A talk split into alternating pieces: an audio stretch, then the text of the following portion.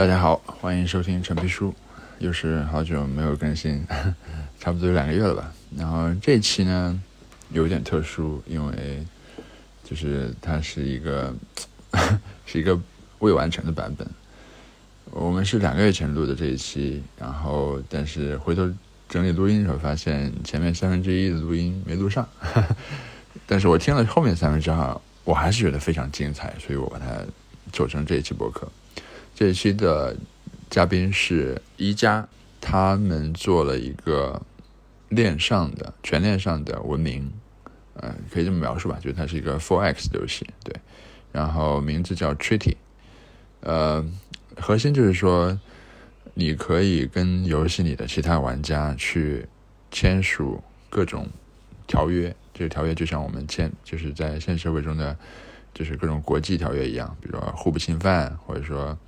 呃，雇佣兵，或者说你可以，你可以自己设计各种各样的协，就是条约和协议。然后这这个条约和协议，它会因为是写在链上的，所以它会强制执行，你没法违抗这个条约。对，对，呃，OK，就是铺垫就这么多，然后我们开始吧。哦，对，现在可以。OK，好了，好像好一点了。现在是微信还是挺好。刚说到哪儿了？刚啊，就是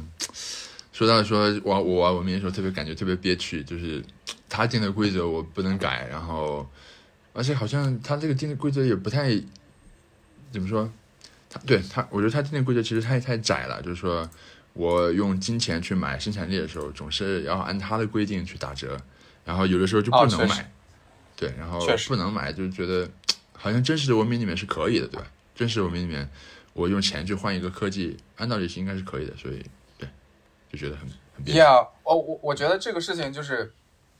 得从两个方面去看吧，就一方面，很多传统游戏，尤其策略游戏，确实会就是不让你去交易，比如说金钱去换。呃，另外一个资源或者就资源之间互换，然后原因就是说他想让玩家每个人都去花这个时间或者花这个钱去购买，或者就是文明里面可能就是花时间，像像像这种 S L G 就是 Rise of Kingdoms 这种游戏，就是他想让你花钱去买这种资源，然后你不能跟别的玩家去去换，啊，就是然后好处就是说确实给游戏公司带来了 revenue。Right，但坏处就是说，确实很影响游戏体验。所以就是说，对于我们的问题，我觉得就是说，怎么去就交易肯定是玩家想要的。那你怎么去设计一个规则，就是让大家去自由的交易，然后同时就是它不会去让玩家没有动力去自己获取资源。就是 it's it's like a careful balance。就我们不可能说，我觉得一个 ideal 就是说，所有东西都可以就是 instant 交易。这个东西其实也是不 make sense 的，就是你如果说，就是你这样的话，就会就是就会有，比如说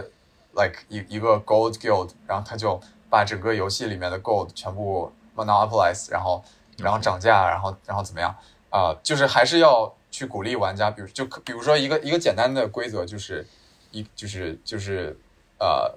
比如说距离 limited，就是你必须要在一定距离之内，我游戏距离之内你才可以。自由交易，那这这就是一个很很有意思的 phenomenon。那这时候他你就鼓励玩家去，比如说在乎自己的这个地点，然后比如说去 travel，去 move，然后去 explore，right？就是有有一些这样的 design decision，啊，还挺有意思的。就是就我感觉整个 on-chain game 就把就是如果在设计策略游戏的话，就是把策略游戏更变得像 MMO 一样，因为 MMO 其实就是很多的交易，然后很多的 guilds 啊。相对自由，对，就就还挺有意思的。It's like pushing，呃，策略游戏往这个就到往这个方向走。嗯，说到交易这个事儿，我突然想起，其实，比如说桌游时代，卡坦岛就是非常支持交易的，是吧？哦，Yeah，卡坦，卡坦，Yeah，是的，我甚至感觉，我甚至感觉卡坦岛的核，我我已经好久没玩了，是不是它的核心就是交易？是的，是的，是的，啊，对，交易就如果没有交易的话，很多策略就行不通。嗯，确实。OK，啊，我其实还不知道你是，我不知道你是零零后吗？啊，对，我是零零年。所以你刚毕业，刚毕业，我是去年五月份毕业的，对。然后，但我其实没有没有这个本科，然后我其实是，对，I mean 零零年的话，我要读研究生的话，那就提前上学了，啊、嗯我其实，在大学的时候，就本科的时候 drop out 过一年，当时就就是嗯本来是 drop out，然后后来又回去上学了。就当时在国内做过一段时间的后端，然后也带了一个团队，就在一个 Series A company，然后当时学到了挺多的吧，就是也是第一次，就相当于不是自己在创业，但是就是在创业团队的核心。然后对，然后之后又回来上学。你说是一个什么公司来着？C 哦，叫叫 Tree Lab，叫 Tree Lab 一个公司，它是哦，我听做过这个，哦，是吗？他就是做这个，就是就是一个就是怎么说呢？structured data，然后就是一个替代 Excel 的东西，OK，cool，相当于企业数字化走这个趋势。嗯明白。嗯，我想，因为我感觉你们团队好像都很年轻，都是刚毕业。然后我或者 drop out，或者没毕业。啊？是吗？还有没毕业的？没是是的没毕业是哪一位我们现在 game designer 他就没毕业，？OK，cool。他现在二十一吧，对所以你们平均年龄是二十二十到二十一左右。差不多二十二吧，可能。我们也有一个工作了工作了三四年的 engineer，、嗯 so 你们你们接触区块链都是什么时候就是认真的接触的？嗯，其实不算特别早吧，就我和我 co-founder 基本上都是二一年上半年的时候接触，嗯。就当时他在 Superware 是一个 Arts NFT marketplace 做哦这个产品产品设计，然后我当时这个第一次就是在在 Berkeley 相当于接触这个就 blockchain Berkeley 是一个整个应该是全美最强的区块链社团，然后这个上了他的一节课 Intro to Blockchains，然后之后也开始做一些这个 consulting work in DeFi，呃，然后就开始就是进入 rabbit hole。嗯，对，OK，我是一八年正式加入，然后我当时感觉啊。当时、当时的创业者就是大家基本上，呃，不是不是不能说基本上，直到很后大家才开始都瞄着 DeFi 去做，然后或再嗯。再瞄着 NFT 去做。我不知道，就是比如你们如果二一年进来的话，你们就你们选的 on-chain game 这个事情，其实我觉得到现在为止都不算，就做做的人不算多是吧？就是相比呃二零年、一九年的 DeFi 那对二零年的 DeFi 相其实还没有得到验证，然后对，所以我不知道你们当时怎么想的，就是想到去做这个赛道的。嗯，主要是呃，其其实就是我觉得一个是很有意思吧，就是说我们就是就我会经常想这个 crypto 到底能带来哪些全新的 to C 的这种体验或者这种这种 apps，然后其实还挺难，就是就 DeFi 可能 derivative 这种是是是一个方向，那它可能是面对的这种非常 niche 的这样的一群，就是有 trading purpose 这种这种需求的一群人。那在游戏这一块就是比较比较好想象了，就是说，呃，UGL 这一块其实整个 on chain 之后就非常的 make sense。然后当然会有很多的性能问题，一开始需要去解决。这个其实也是确实还没有 没有呃 clear evidence，就是说可以做到这个非常 high TPS 的这样的一一款游戏。但是说现在有就是我们在做着做着发现还是挺有希望的，或者说有有很好有很多很好的这个技术方向。对，然后 on-chain game basically 它就是一个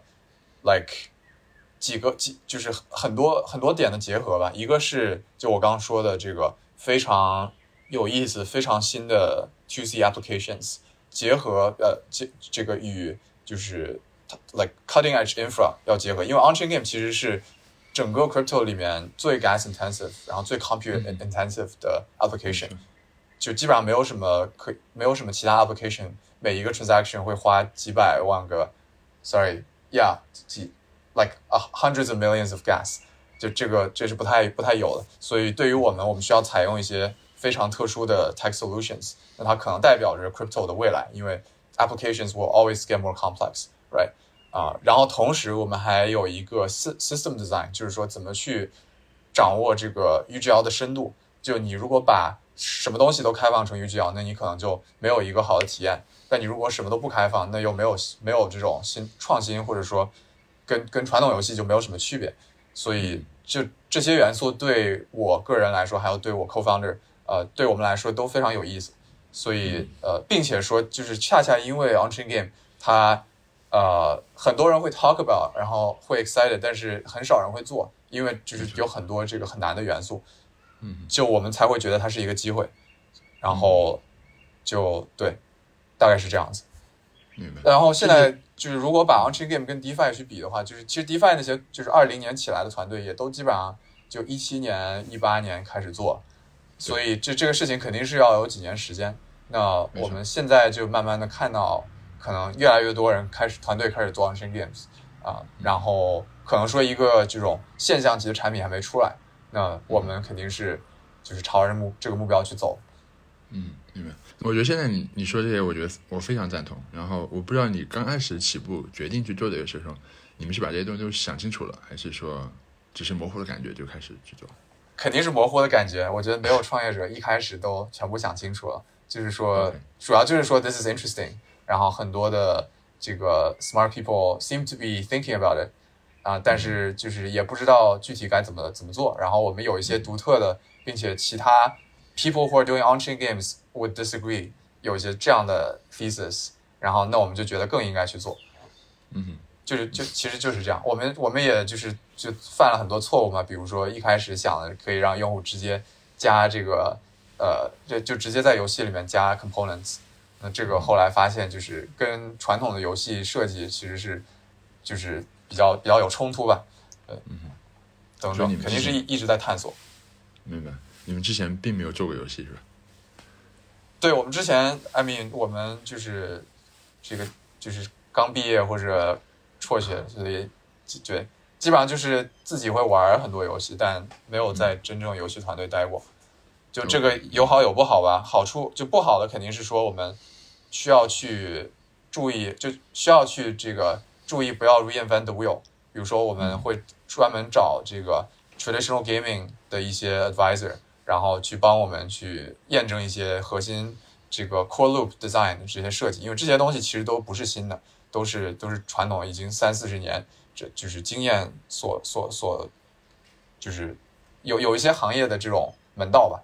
啊，然后好处可能是说 on-chain game 本来就是一个特别新，然后特别不确定的领域，或者说至少目前，呃，你很难去跟一个传统游戏工作室让他，比如说去做一个 on-chain game，然后到底有什么 benefit？因为它本身这个游戏逻辑就不是建立在 UGL 上。那如果我们要创造这种新的范式的游戏的话，可能本身就是要游戏本身就就会有很大的不同。那这个作为我们就是 没有太多的包袱的话，可能是一一件好事。所以大概是就是有有这两个方方面。明白。我可以理解为 UGL 是你们其实是你们在做这个游戏的核心的那个那个点嘛可以这么说，Yeah。？OK，那就其实本本身就虽然是 fully on-chain game，但其实这个 on-chain 本身就是，比如说你需要用一个 wallet 去去玩，或者说这个东西它是 decentralized 或者怎么样，这些其实对我们都不是特别重要。我们 recognize 就是用户本身在乎的，就就玩家不会在乎这个游戏到底是不是所谓的去中心化。去中心化本身也有非常多的定义，对吧？比如说你你问我 Solana 到底有跟以太坊哪个更去中心化，这个就大家都有不同的答案。呃，真正 matter 的是用户体验，然后游戏的体验，包括如果用户想创造内容，他这个作为创作者的体验，那这些东西才是我们最在乎的。OK，我我好奇就是你们是怎么就就是刚开始创业，然后是怎么一步步摸索到说 UGL 是核心的？Yeah，这这个这个确实，嗯，我觉得一开始的时候有一点就有点模糊的感觉吧，就是说 on-chain game is interesting，很多人都会感兴趣。那当时有好几个东西都 interesting，比如说 zk，它可能可以 like hide information，这个技术上非常 interesting。然后呢，这个你可以去用 smart contract 去实现任何的逻辑，就是这个开放逻辑这个点，其实一开始就挺明确，就很 interesting。但你这就是具体让用户去改什么，这个直到后面才变得更清楚一点。OK，嗯，比如说你们早期试过让用户去改哪些逻辑？呀、比如说我们三月就去年三月份的时候做过一个游戏版本，或者说一个 sandbox 一样的游戏。嗯然后这个游戏呢，就是说我们会会有一些资源，然后会有一些这个地就是地图相关的东西。然后 basically 它就非常的 sandbox，就是玩家可以在比如说它它可以定义一个 custom block，然后这个 block 只要定义它的位置，然后它的它的功能，这个这个功能它就可以就我们做了一个。前端它可以自动 reflect 这个 smart contract functions。就比如说，你可以做一个门，这个门是只对 whitelist players 开放，就就是只对你自己 whitelist 的这这这些 player 开放，然后就他们可以开关。然后或者说你可以做一个 teleportation machine，你可以就是到这边你就就是直接被传送到另一个地方等等。Like 就是 I theoretically 这个很有意思，但是如果所有人都做比如说自己的金币生成器的话，那这游戏就没法玩了。OK，那嗯，那你们一开始怎么想的？你们是一开始就想到说要做一个文明吗？啊，没有，其实我们一开始就是有有参考挺多的吧，就文明，然后像 Age of Empires，这这是这是一个 like direction，然后另外一个 direction 其实就是像呃啊，或者说另外一个比较相似的就是像 Catan，你刚刚说的这卡坦岛啊、然后然后对，I guess 另外一个不同一点的就是像 Minecraft 或者像就就像 Minecraft Terraria 这样子，可能就更偏沙盒，然后更少的呃这个核心游戏规则。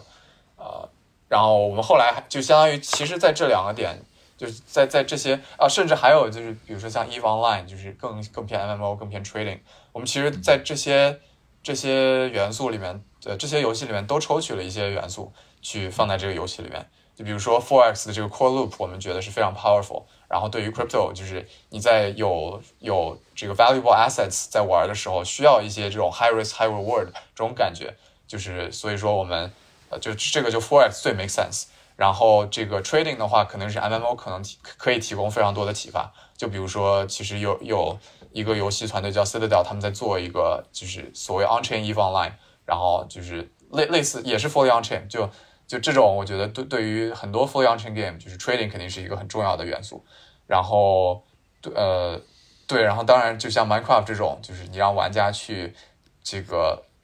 你有相对小少的规则，你让玩家做更多尽可能多的事情，然后去去 build 啊、就这个也是很有意思，所以也会借鉴。对，但肯定不会就是照抄一个一个游戏类型，就这个这个肯定是行不通。嗯，是。OK，那你们在不是啊就是在你们在开始做之后，呃，我想想啊，就是你们有没有发现什么东西是，比如说难这个难度之前低估了，或者说哦，Yeah，肯定是有。嗯，我觉得目前有几个吧。第一个是我们低估了，呃，我们低估了这个智能合约它的，把它做的这个可组合的这个难度。然后这这个什么意思呢？就是一开始我们就就就开始用 Solidity 去实现这个游戏逻辑嘛。那去年三月份的游戏就是这样。但我们后来发现，OK，这个其实 Solidity 它不是一个非常 composable，或者说它它很多地方比较呃没有 JavaScript 或者传统语言这么灵活。就比如说你，比如说百分之九十的物品，它比如百分之九十的船它有五个 field，但你百分之十的船它可能还有一个还有一个多了一门大炮或者怎么样。那你这种东西就是你需要去创造两个不同的 struct，然后它它就非常的 inefficient。那所以说我们后来就是慢慢的往就是我们 implement 的一个大的技术 upgrade 升级，就是去用 ECS 在在这个就是在链上去实现 entity component system 这个 architecture。然后它的好处就是说你可以去实现很多的 edge case，然后同时你让这个就是前端，然后包括用户的这种你你 fetching 就是你在获取一个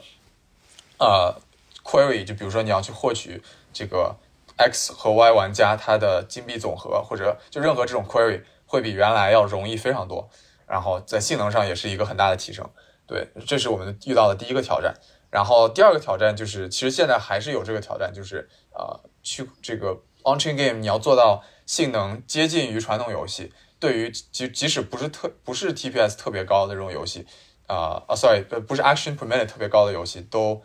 相对很困，对，都非常困难。就比如说我们过去跑的，我们这个上一周跑的 Treaty，right，它就是可能就六十个六十几个人在一个呃一个地图上，然后也不是特别特别复杂的逻辑吧。那它已经有点就是有有点 stress 的 system 了。然后那这样下去肯定是不行。就是说，如果我们要 continue 把这游戏变得更复杂的话，呃，不可能让每个用户都等十几秒每一个 transaction。那所以说，这性能上我们需要去大大的升级。那其实这个就是有有也是两个方面嘛，一个是就就相当于有点像开源节流吧，就是你在你在这个开源上，你要去把你的 infra 做得更 robust 啊，就这个我们现在在做一些 in house 的 research，可能接下来这个一个月会有一些眉目。然后在节流上，就是在游戏设计上，你你去你得去思考怎么去降低用户的这个。这个这个 number of actions 就是这个它的行为数量，然后去呃，就可能需要在这个游戏的设计本身去 cut 一些东西。就比如说传统游戏，你可以做到它地图上非常真实的移动，就是可能直线或者拐弯或者追追逐。那很多的这种东西你在区块链里做就非常的贵，所以你需要去把它省掉，可能就是得去单个就一个一个 large tiles 去移动，呃等等。就举一个简单的例子。对，这这个是我们怎么说？一开始就就会知道这是一个很大的挑战，但是没有想到是就是这么这么困难，然后可能没有什么其他人去考虑过，因为确实也没有这么庞大、这么复杂的游戏逻辑，是是是 fully on chain so far。嗯，六十个人在一盘游戏里面，那我不知道，就是比如说，呃，他们大概一秒钟能发出多少个交易？呃，Well，就是每一个玩家，我从每一个玩家角度来说，就是他可能每一个 transaction 快的时候要等个三四秒，慢的时候可能要等十几秒。OK，对，which is 就是就不太行。但这就这个当然也有我们是不完全是链的问题，也是我们有一些这个自己智能合约等等可以可以有优化的空间。但是核心还是就 EVM，它有一些性能上的瓶颈，毕竟是。这个单性就是单线程，明白。比如说我如果玩文明啊，基本上我们可能我在文明里面一秒钟可能就有一次操作，是不是？平均算下来，你就不断的在点。对，如果六十个玩家的话，那相当于一秒钟有六十个交易。Right。OK。所以如果说真的，并且这每一个，Yeah，并且这每一个交易还可能有几嗯几十个 million gas，就。相比于 DeFi 这种 transaction，就是可能翻了几十倍、几百倍。嗯，那那这样的话，其实比如说，如果你们是你们你们其实是，假如说我们就按我明天那个说法那个要求，那你们的对于 infra 的要求是，我不知道它的每秒 GPS 要到达到什么程度才能够支持你们的运行？嗯，这这这这这也是，其实就是在设计和我们 infra 能做到多少这上面是有有。可以去调的嘛？就比如说，我们发现最多可以支持一百个玩家每每秒，呃，不，sorry，一百个玩家它的 latency 是两秒。那假设这两秒是我们可以接受的，并且加上 client prediction，就是百百分这个可可以可以接受的话，那我们游戏就设计成每一个服务器可能有一百个玩家，right？就这这是一种方式。那如果性能做得更好，可能可以支持五百个玩家。那当然就是可能有游戏设计上有一些新的东西。对，但就是这个性能对于 on-chain game 肯定就是一个原来没有的一个 constraint。嗯，这个也是不可避免的。明白。如果我们就是优先考虑游戏性能，就暂时先不考虑那个，就是就你刚才说有点像量入为出嘛，就你你给我多大的 TPS，我就设计什么样的游戏。就如果说我们反过来，就是说你先，假如我这边供应相对无限的 TPS，有一家 有模仿，那你们大概可以做到。我不知道你们先，你按照你们的想法，让体验做的足够好，你们大概会是一个什么样的？呃，Well，那那其什么样的状态对吗？这个游戏？对对对，是。那其实就是一个啊，就是就之前说的，就是你想象传统游戏，比如说一个 MMO，但是它有 Forex 的这个 core loop，然后这就可能有点像 SLG，像呃这种 Rise of Kingdoms，然后 Clash of 这个这个这个 Clash of Kings 等等这样的游戏。但但是它首先是可以让你自由的交易，相对自由的交易；其次是你可以去真正动用起你在游戏里的资源和权利，去跟别的玩家做一些社会协呃这个签一些社会性协议，并且这些协议会自动被这个系统给执行。right，它就是多了这样的一个 dimension，然后多了很多你可以去去做的事情啊，就是这样的一个游戏吧。然后它的终局就是说，我们希望的终局。假设有无限 TPS，which is 啊，which is hard，但是假设有这样的一天，那我们是希望就是说，在传统 SL 在传统 SLG Four X 的基础上，可能创造了一种全新的玩法、全新的模式，然后它会被广大的这种策至少是策略玩家，其次是就是可能原来的不是策略玩家这样的这样的玩家去喜爱。嗯，呀，那呃，回到现实。就是你们现在目前接触过的各种就是 infra 这种那种链的话，嗯，谁是能够提？我不知道，就是主流的链是能够提供什么样的 TPS 呢？在你们有？So TPS is kind of misleading, right？因为我们的 transaction 就特别大，所以用传统的 TPS 可能就不太准确。然后其实我们的这个目前的 application 就已经不能在主链或者就是 decentralized L2 上直接去跑，然后能达到我们想要的这个状态，因为就是 gas 太大，contract 太大，然后所以说我们现在其实是部署在一个就是 app chain 上，就在在我们自己的一个链上跑，然后就相当于一个类似于 EVM testnet 这样的一个存在。然后之后我们真正跑一个游戏的时候，就是有 financial value 的时候，我们会把这个加上 data availability data availability layer，呃，就是说用户可以去验证它的这个 honesty，然后 settle 到一个比如说 optimism 或者 arbitrum 这样的链上，嗯啊。然后目前的话，对，就是，就就即使这样子，其实还不够快，所以我们还在探索一些其他的技术方向。嗯，对。OK，我其实但 EVM 的好处，嗯嗯，你说你说，Sorry，哦，E EVM 的好处就是它毕竟是呃现在就毋庸置疑的这个用户整个就头部，然后大多数的 Blockchain people 就是都是呃包括 usage 都是在 EVM。不管是 Ethereum 还是 Polygon，就这些这个 ecosystem 里面的链，所以大家熟悉度是在那儿。然后这个，并且说 Solidity 也是一个相对比较比较容易上手的语言。然后就是对于用户一开始在我们做好 support 之前，就是可能更多是 crypto native folks，然后他们在创建内容上会容易很多，相对于 Rust，比如说 Solana 这样子啊，对，所以有这些好处啊。明白。我是我不知道你最近有没有关注那个 Nostra，Nostra 是是什么？就一个社交，有有点像新的社交网络，然后它是直接让用户用 公司钥来登录，然后我想想啊，哈，它它不用区块链，完全不用区块链，然后它把服务器分成两，把就是呃用户分成两类，一个是 relay，然后另一个就是普通的 client。然后 relay 就负责存数据，然后传数据，然后 cl 我们的用户端就普通用户端就用 client 去去去从那儿拉数据或者传数据。然后对，OK，它它这个模型说起来是挺简单，就是它不上链，它把社交数据就不上链，然后就用让让 relay 来就是节点 relay 节点来来存取。然后我就想起说，因为以前我们在讨论社交的时候，讨论 Web 三的社交的时候。总是觉得应该把就是基本的数据，比如说我我的个人信息、我的好友关系、我发的收发的一些信息，应该应该是应该上链的，然后这样可以达成全局共识。但现在就像 Lens Protocol 这样吗？对对对，然后 Lens 其实用了一个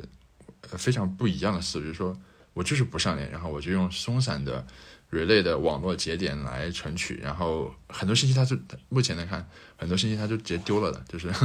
就是比如说，OK，那个 relay 是可以自己决定说存什么样的数据，然后不存什么样的数据，接收什么样的数据，传输什么样的数据，然后它把很多过去数据就直接丢了，然后就是目前看它它其实跑的还可以，当然也就可能有几十万用户，但是这几十万用户是最近几天突然间进来的，就是哦，really？是呢叫什么叫什么项目？名字叫什么来我发给你？OK，Nostr N O S T N O S T R Nostr 对对嗯，就我其实想说，就是说有没有可能游戏数据也可以不上链？就是啊就是有没有可能用 Nostr 的方式，就因为那是那那是做社交的方式来做游戏，这样的话 GPS 就就可能不是个问题了。因为，Yeah，我觉得啊，嗯嗯因为有一些游戏数据可能没有那么宝贵，就好像就丢了就丢了，或者说怎么样？对，那这个肯定是一个 valuable 的思路，就我我完全认同这个思路，就是说我们一开始所有东西上链，然后我们去看哪些数据是对于 UGL 就是用户不需要用到去创造新的逻辑，那这些数据我们就可能可以去放到链下，然后去这个呃对就不上链，然后去节省节省这个 gas，然后我觉得核心对就核心的这个标准是说。这个 UGL 就是在在用户创造逻辑的时候，需不需要用到这个信息？那比如说一个简单大家会想到的就是 movement，比如说你一个军队在一个世界里面，它可能移动的数据，那就首先是频次很高，其次感觉作用不是特别大，对吧？它不是在交易，不是在去获取资源啊、但是问题是，就是说，第一，我们目前也不是很清楚用户到底需不需要用这个去做一些逻辑，他完全可以说，OK，如果你离我的这个 capital 二十个 tile，那我可以去，就是我会去，比如说保护你或者怎么样。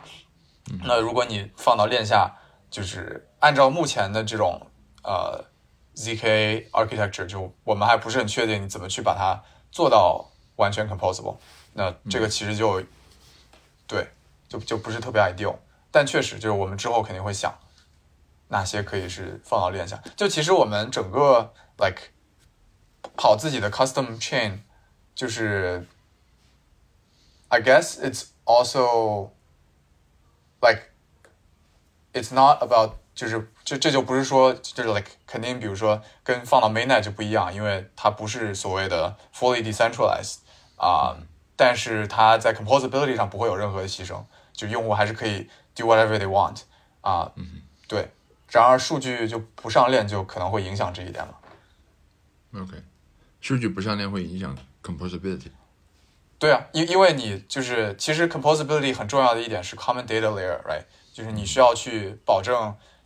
就所有玩家看到的这个世界是同样的，并且是公开的。那那 blockchain 就是去存储这样的一个，就去解决这个，就是这个这个 conflict 最佳的方式就是 consensus。那如果你没有这一个东西的话，你怎么去？就可能你说的这个 relay 我不是特别了解，就它可以去达到这个功能。那如果是那样的话，也许有一些方式，but 啊、对，明白。我觉得 Nostr 的一个重点是，目前他们虽然通过 relay 去去互相收发信息，然后是看起来，我目前看起来是没有共识的，就是关于 Nostr 上发的信息到底有哪些是是没有共识的。然后，但是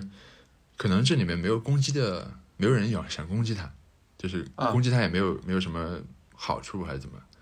所以就他目前没有，就哪怕没有共识，也不影响大家使用这个社交网络，好像有这种感觉，对，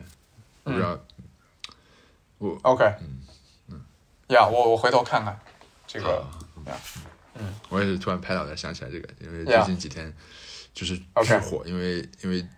就是 Dorsey 在就是带货，然后先上了 iOS 端，哇，就是哦对，I see，呀，感觉去年年底这个就是 blockchain social 这块就有点有点 zombie 那种感觉，就是感觉不冷不热那种。啊。对，这这个看看他是怎么搞的。然后我还想问，就是说你们在开发过程中有发现自己高估了什么的难度吗？或者说高估了什么的重要性？就是 I guess，如果从去年重重新就是重新开始搞的话，可能会更早的去就是对于性能这一块儿去有大把的投入，然后去把这个 bottleneck 给解决啊、而就是我一我们其实发了好几版 demo，就三月份、三四月份有一个，然后六七月份、七就七八月份有一个，这个就初步的 work game for X Loop，然后啊、去年十一月份就是到现在，这个就去年十一月份是没有 Treaty 的现在的游戏版本，然后现在是有 Treaty 的这个版本，就是感感觉可能 Validate 的这个 Core Loop 太多次，然后这个投在 Infra 上会会相对少一些，然后就这个是我们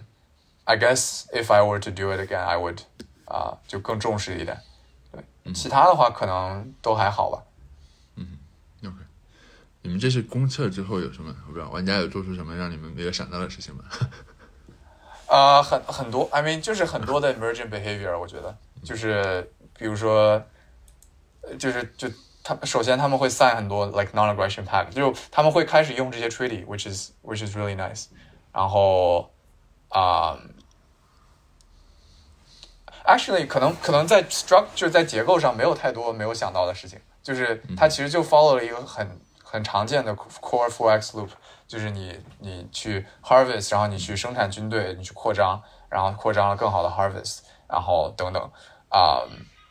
这这个这个这个就是说我们做的还可以，在这个 core loop 上，这个是有验证。然后 actually 可能有一个做的不够好的，这一次是我们的 PVP，就是太过于保护用户了，太过于就是保护用户，然后造呃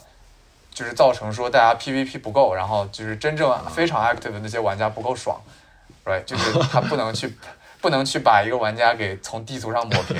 或者说把他 capital 给毁掉，yeah。明白？所以这个之后可能会这方面稍微改一改。对要把文明做成野蛮。Yeah，就是你可以去把一个城市变成 free city 这种，应该是可以这样。挺好的。嗯嗯，有什么他们我不知道有什么特别惊艳的 treaty 吗？就是大家自己做的。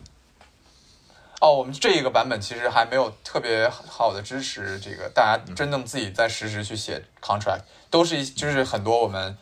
一开始准备好的一些 templates 啊，然后也也就我们其实这次开始之前向社区征集了 treaty idea，然后大家都提供了很好的建议，比如说嗯借贷、借贷，然后或者说殖民地等等，然后我们我们去 implement 一两个，也放在了游戏里面，然后大家玩的感觉还挺嗨的。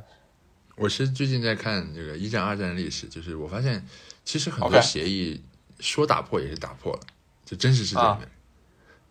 他可以编各种理由，或者说就我就不编理由，我就直接打，突然袭击，然后所以所以你说你们这个 treaty 如果说真就如果他真的是强制执行，是不是反倒嗯。不那么真实了？I guess you can put it that way。对，就是真实世界的话，其实从某种程度上来讲，就是就是你这个可执行性是有，但是没有绝对吧。嗯然后在之前的游戏里可能是完全没有，然后在区块链 on chain game 里面是完全有，但它都不是完全的真实世界。就比如说你在过去可能上个世纪末那么几十年，就是因为美国是世界霸主，然后他可能他在遵循这样的 international law，所以 international law 是有有人有人在 enforce。但是如果想象一个美国没有那么强大，然后多极世界的话，可能就没有人会 enforce。OK 对，所以就是确实它也不是真实世界，它是一个另外一种呃，就是协议会被会被 enforce 的这样的一个世界。嗯嗯，啊、这真实世界其实也有不同阶段，是这样子。有些时候 有些时候有些时候是 enforce，有些时候是没有。挺有意思。这个逻辑能做进去吗？不知道，就是比如说，可以啊，就是这个，其实你可以就是想象一个 governance structure，right？比如说一个 treaty，它可能百分之五十或者五十几的或者 like majority 投说我要把这个 treaty 改掉，那他可能就可以改掉。然后或者说他他可能说，呃，哦哦，然后还有一点，我我想我想补充一点，就是，嗯，it's still about exploits，就是 exploits are still gonna happen even in on-chain games，就是说你可以 sign 一个 deal，对吧？我可以，比如说我们 non-aggression，但是我可以去雇佣其他的这个城市，然后去打你，呃，这个可能就不是在狭义的 treaty 里面，但是他还是在打你。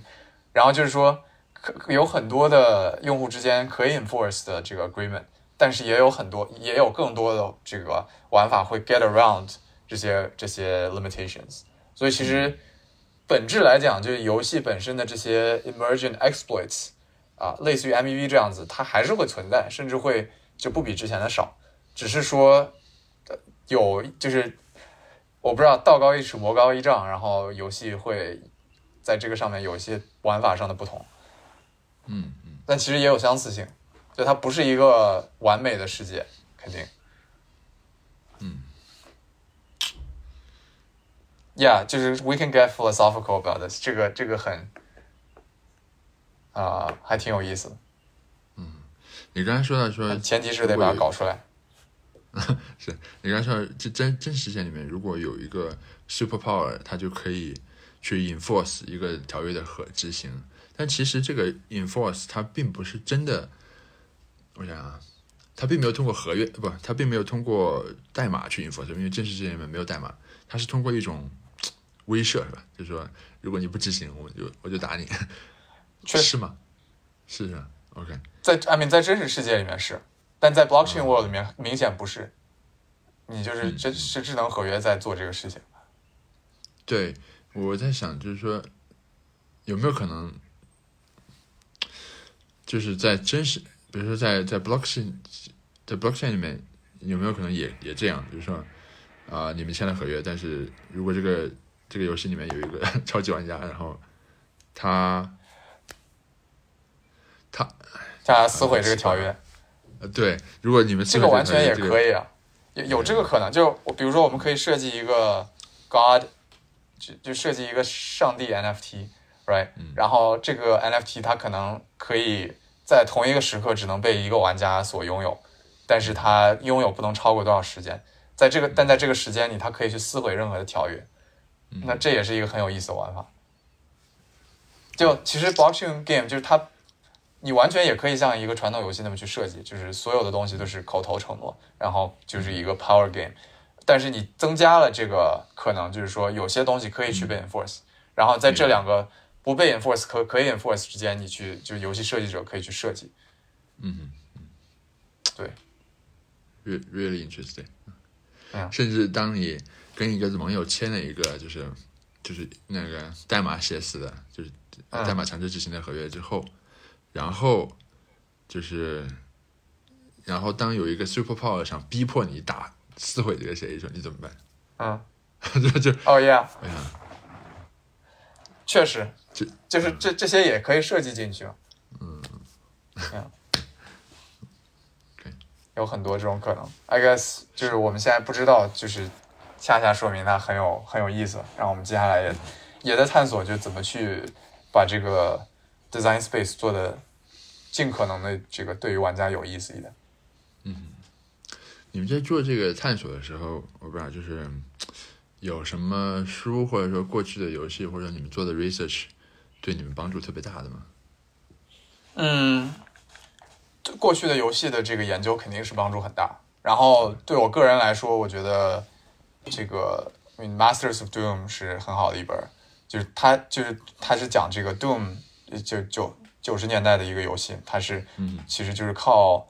当时这个 John Carmack 做出来这个非常强的引擎，然后能做能渲染出之前就是没有这种 immersive game，然后他他就做出来，然后再加上对，其实其实这个有一些 parallel 吧，就比如说如果我们能够做出一个可能别的游戏都就是一个可能性能远超于别的游戏这个 on-chain game 的一个 engine，同时我们用 Treaty 用这种 social contract 这条路去走，那可能可以做出一款就是真正接近在性能上接近传统游戏，但同时有新的玩法的这样的一款，right？然后就也也学到很多，就是这个一个游戏工作室，一个 like 非常牛逼的游戏工作室是怎么就从零到一啊、然后我也看了这个 Sid Meier 的自传，就是哦。学到很多。呀这个 Four X 游戏的设计，然后包括他之前其实不是搞 Four X，他搞什么飞机开飞机的游戏什么的，就是有各种设计不同的游戏的经验，对，都还挺有意思的。然后也在看这个 Prince of Persia，呃，是 Making of Prince of Persia 是一个八十年代很有意思的游戏，然后就是这个这个。designer 他自己写了一个呃，就是这个他怎么设计，他很多的设计稿都都在那边，就是看一个 game designer 怎么去思考。哦，然后还有就是这个 Ralph Coster 就搞的这个啊啊，what's the called？呃，那个什么 U，哎，就是就是反正世界上就是最开始的 MMO 是叫什么 Online，我我有点忘了，但就是他一开始可能就几百万个用户。但是他创造了 MMO 这个概念，然后啊，有很多的这个交易啊，这些概念都是都是他提出来，然后对，反正就读这些书还挺还挺有帮助的。嗯嗯，啊，你说起来，我突然想起一个，前两天我看了一个就是 Master Class，就是那个就是请一些大师来讲课的，然后他请了那个模拟城市，就模模拟人生，然后包子，对，那个设计师叫 Will Riley。请他来讲，哦哇，然后那个我我看我看就我就看第一节课，然后不知道，反正我感觉特别受启发，就是是吧？呃，对，因为他也是个就是他做模拟，呀，包包子非常有意思呀，对对对，反正嗯，然然后我我听完那个课，我也想起，就我我还写一篇文章说，是不是可以把那个电子宠物把它做做成一个链上的游戏，就是啊，这就是。电子宠物能不能在链上就是永生，甚至它能够像包子一样去进化？它能不能有基因组？对，然后 对，确实，我感觉这种就是这种游戏就是需要 designer 特别牛逼，你去把这种基本的规则设计的特别复杂，然后让玩家能够在长期在很长一段时间能能被这个吸引。嗯，感觉还对，还挺佩服能做出这样游戏的人。像包子这样，是，是，OK，嗯，你觉得现在就是 Unchained Game 这个，不知道，就是这个生态里面还缺什么东西吗？还缺什么东西？嗯，缺好的这个 infra，啊，然然然后然后也缺就是真正面对不是 crypto native 的用户的这种 onboarding，然后平台。就是 discover，不管是 discovery 还是你真正去使用、去交易，就是就说实话，我感觉这个整个对 Web three game 都不太友好，就包括 Steam 这些都不对 Web Web 三开放。然后所以说，其实现在都基本上是要通过，要么是通过网页端可以去有个 full experience，要么是手游，但手游你不能直接去交易，可能需要到网页端去交易等等，然后可能还要 bridge 一些 NFT，所以就整个体验上还是有很多可以优化的地方。啊，就比如说我们现在这个在用一个可以 email login 的这样的一个 service 啊，这样是对对可可能对 Web 三 native 的这群人没有什么太大区别，但对于就是普通游戏玩家还是呀，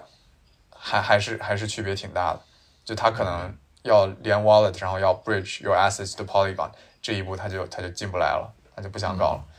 呀，这个的影响就是非常大，是吧？如果说希望那肯定啊，对啊，就是其实大多数游戏玩家都是非常不耐心的一群人，嗯，就是你你不能步数太多，就是要人家就就是要一开始最好能进来。That's why 就是 Free to Play 这么这么牛逼，就是因为它大大的降低了玩家进来玩的门槛，然后所以很多人可以进来玩，然后一旦开始玩，那就那那你这个游戏的设计什么就可以去吸吸引住别人。